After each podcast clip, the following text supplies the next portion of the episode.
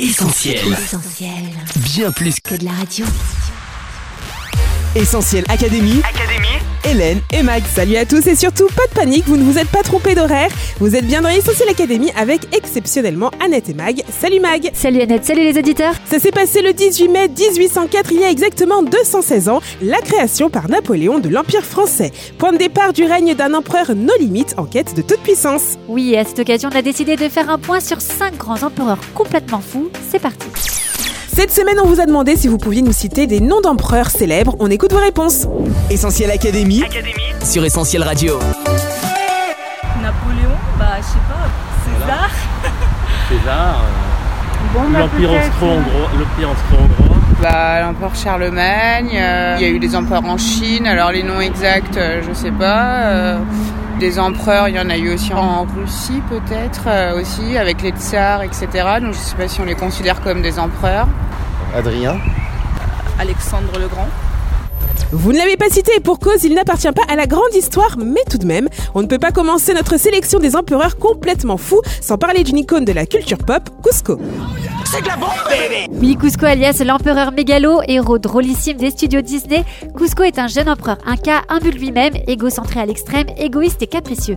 Pour ses 18 ans, il décide de raser un village afin de se faire construire une résidence, Cuscotopia, mais les choses ne vont pas se passer comme prévu. Cusco est empoisonné et transformé par erreur en lama, avant de finalement retrouver sa forme humaine, sa place d'empereur et de devenir un peu plus raisonnable. Lama Il devait mourir sur le coup Un empereur mégalo réduit à l'état d'animal, gardez bien ça en tête, on en reparle dans un instant. Et puis à noter également Mag, toujours au rayon de la culture pop, le maléfique empereur Palpatine de la saga Star Wars. Oui, ennemi juré des Jedi, ce seigneur Sith assoiffé de pouvoir et définitivement acquis au côté obscur de la Force, règne sur l'Empire galactique. On le croyait mort, tué par son apprenti Dark Vador dans l'épisode 6 de la saga, mais il ressurgit finalement d'entre les morts dans l'épisode 9, avant d'être définitivement tué par Rey, la petite fille de Dark Vador lui-même. Oui, je sais, c'est complètement fou. Fou mais fictif, heureusement, contrairement à la folie bien réelle de certains empereurs romains. Oui, et là, côté folie, vous allez être servi de Dioclétien à Commode en passant par Caracalla. L'antiquité romaine regorge d'empereurs fous, mais les plus emblématiques sont sans doute Caligula et Néron. La folie du premier relève assurément de la psychiatrie, perversion, mégalomanie, paranoïa. La jeunesse de Caligula, ponctuée de drames et de maltraitance, et son avènement en 37 après Jésus-Christ à la tête de l'Empire ont accru ses troubles psychopathologiques. La disparition de sa sœur Drusilla semble aggraver ses symptômes, et Caligula laisse libre cours à tous ses penchants malsains. Décapitation pour un oui pour un non, viol, assassinat en veux-tu en voilà. Pas étonnant que l'empereur finisse lui-même assassiné par ses propres gardes du corps. Vicieux, cruel, dépravé, souffrant d'une mégalomanie confinant à la folie, Néron a lui aussi laissé à la postérité l'image d'un monstre. Et il y a de quoi, Néron a tout de même tué son père Claude à l'aide de sa mère Agrippine, qu'il fera ensuite assassiner. Il tue également sa femme, Octavie, dont il fait, selon la légende, apporter la tête coupée à sa maîtresse Popée, qu'il tuera également plus tard alors qu'elle était enceinte. On lui attribue également l'empoisonnement de son frère Britannicus et moult suicides forcés. Autre fait de folie à l'actif de Néron, le grand incendie de Rome en 64, même si en réalité il est peu probable que ce soit lui qui l'ait commandité, ça ne l'empêchera pas d'accuser les chrétiens de la ville qu'il fait persécuter, jeter aux fauves, crucifier ou même brûler vif. Pour en revenir à l'incendie de Rome, certains auteurs racontent que fasciné par les flammes, l'empereur se serait revêtu de ses habits de théâtre et se serait mis à chanter. Il faut dire que Néron avait l'âme poète. Quel artiste meurt avec moi? C'est ce qu'il aurait murmuré en 68 avant de se poignarder à la gorge. En France, coach, la tradition est royale plutôt qu'impériale, mais rassurez-vous, en plus de posséder quelques rois au grain de folie bien prononcé, notre pays peut s'enorgueillir d'avoir donné naissance à un empereur follement mégalo. Oui, personnage autant encensé que décrié, Napoléon Bonaparte fascine toujours autant, et ce n'est pas peu de dire que son règne est caractérisé par la folie des grandeurs. Dans la foulée de ses victoires spectaculaires en Italie et en Égypte, il revient en France, prend le pouvoir par un coup d'État en 1799. Puis le 18 mai 1804, il signe Constitution de l'an 12 qui établit l'Empire français.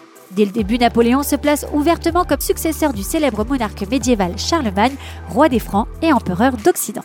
La cérémonie du sacre est à l'image du personnage. Le natif d'Ajaccio dépense la somme folle de 9 millions de francs, décorum de folie dans la cathédrale de Notre-Dame, manteau de 36 kilos sur ses épaules. Napoléon fait venir le pape sans lui donner la parole et pour au final se sacrer lui-même.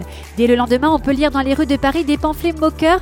Le titre Napoléon, empereur des Français devient l'anagramme de, je cite, Ce fol empire ne durera pas un an. Et pourtant, ce génie militaire et politique qui parle de lui à la troisième personne mènera ses troupes du Nil à Moscou en passant par l'Andalousie et régnera sur un immense empire européen composé de 130 départements français. C'est en 1815 que s'achève la folle épopée de Napoléon avec la défaite de Waterloo. Au final, l'empereur laisse derrière lui un bilan peu flatteur, une grave crise économique, une France réduite territorialement et surtout des centaines de milliers de morts à travers toute l'Europe. Qu'à cela ne tienne, la légende de Napoléon est forgée, celle d'un homme invulnérable, aventurier et au pouvoir étendu, plus puissant que ses prédécesseurs. Pas étonnant d'ailleurs que dans les asiles de l'époque, plusieurs malades se prennent pour l'empereur dans un délire d'identification mégalomane, expression d'une monomanie orgueilleuse. Napoléon est donc aussi rentré dans l'histoire de la psychiatrie. Des empereurs fous furieux ou mégalos, il n'y en a pas qu'en Occident, on en trouve sous toutes les latitudes. Effectivement, Annette, en Asie, je pense notamment à l'empereur Qingshi Huangdi et à sa quête folle de vie éternelle. Obsédé par sa mort, l'empereur va chercher toute sa vie un élixir d'immortalité. Faute de le trouver et ne voulant pas être seul après la mort, Qingshi se fera construire un tombeau de 20 000 mètres carrés où il fera édifier une armée en terre cuite de 7 000 soldats, chevaux et chars, tous différents les uns des autres et un peu plus grands que nature, un soldat mesurant entre 1m72 et 2 mètres, un mausolée hallucinant qui fascine encore aujourd'hui. Et puis en Afrique, on peut aussi citer le légendaire Haïlé Sélassié Ier. Son nom signifie pouvoir de la Sainte Trinité et lors de son couronnement en 1930, il reçoit les titres de roi des rois d'Éthiopie, seigneur des seigneurs, lion conquérant de la tribu de Juda, lumière du monde, élu de Dieu. Rassurez-vous, ce n'est pas de trop compte tenu de ses glorieuses ascendances. Et oui, Sa Majesté impériale Haïlé Sélassié descendrait de la reine de Saba et du roi Salomon. Pour finir, Mag, on parle d'un empereur atteint de lycanthropie clinique. Qu'est-ce que c'est, coach? Eh bien, la lycanthropie clinique, c'est un trouble mental qui pousse celui qui en est atteint à croire qu'il est un animal. C'est ce qui est arrivé il y a 2500 ans à Nebuchadnezzar, appelé aussi Nabucodonosor, un des plus grands souverains de l'Antiquité qui régnait sur l'immense empire néo-babylonien. Son nom est associé à la grandeur de Babylone où il fait ériger de nombreux monuments dont la porte d'Ishtar. Il serait peut-être à l'origine des célèbres jardins suspendus, une des sept merveilles du monde. Vainqueur sur les Égyptiens à de nombreuses reprises, il est aussi aux commandes de la fameuse prise de Jérusalem qui entraînera l'exil des Hébreux en Mésopotamie. Mais ce que l'on retiendra aujourd'hui de cet empereur Annette, c'est l'humilité dont il a su faire preuve après avoir connu une période de folie et de décadence. La Bible rapporte qu'il s'est un jour enorgueilli de sa situation. Contemplant sa capitale, il s'est dit N'est-ce pas ici la grande Babylone que j'ai bâtie pour être la demeure royale par la puissance de ma force et pour la gloire de ma magnificence? Au même instant, nous dit la Bible, Nebuchadnezzar perd la raison. Se prenant pour un animal, il est chassé de son palais et il vit dehors totalement dénué de tout pendant a priori 7 ans. Jusqu'au jour où il lève les yeux au ciel, reconnaît qu'il n'est qu'un simple homme face à celui qui a véritablement tout pouvoir, Dieu. Il retrouve alors la raison et il est rétabli sur son trône. Un peu plus tard, voilà ce qu'il publie dans un décret adressé à tous les peuples de son époque. Il m'a semblé bon de faire connaître les signes et les prodiges que le Dieu suprême a opérés à mon égard. Son règne est un règne éternel et sa domination subsiste de génération en génération. Et Nebuchadnezzar d'ajouter, maintenant moi, je loue, j'exalte et je glorifie le roi des cieux, dont toutes les œuvres sont vraies et les voies justes, et qui peut abaisser ceux qui marchent avec orgueil. Un avertissement dont n'ont malheureusement pas tenu compte bien des souverains après lui, et qui devrait nous interpeller encore aujourd'hui. Grand de ce monde ou simple citoyen, nous avons tous cette fâcheuse tendance à nous penser invulnérables et croire que nous pouvons diriger nos vies comme bon nous semble, à la manière d'un empereur régnant en maître sur son empire, une pure folie à laquelle la Bible nous invite à renoncer, car l'orgueil précède la chute. Heureusement, l'histoire de Nebuchadnezzar est là aussi pour nous montrer que Dieu est capable de restaurer complètement une vie lorsqu'on accepte de la lui soumettre. Une transformation pour le meilleur, des certitudes éternelles. Croyez-moi, passer à côté de la vie que Dieu a prévue pour nous, ce serait complètement fou. Allez, pour vous résumer, voici les empereurs dont on a parlé. Cusco, l'empereur mégalo de Disney et le maléfique Palpatine de Star Wars. Caligula et Néron, les empereurs fous furieux de la Rome antique. Le mégalo visionnaire Napoléon Ier qui a réussi l'exploit de s'auto-sacrer.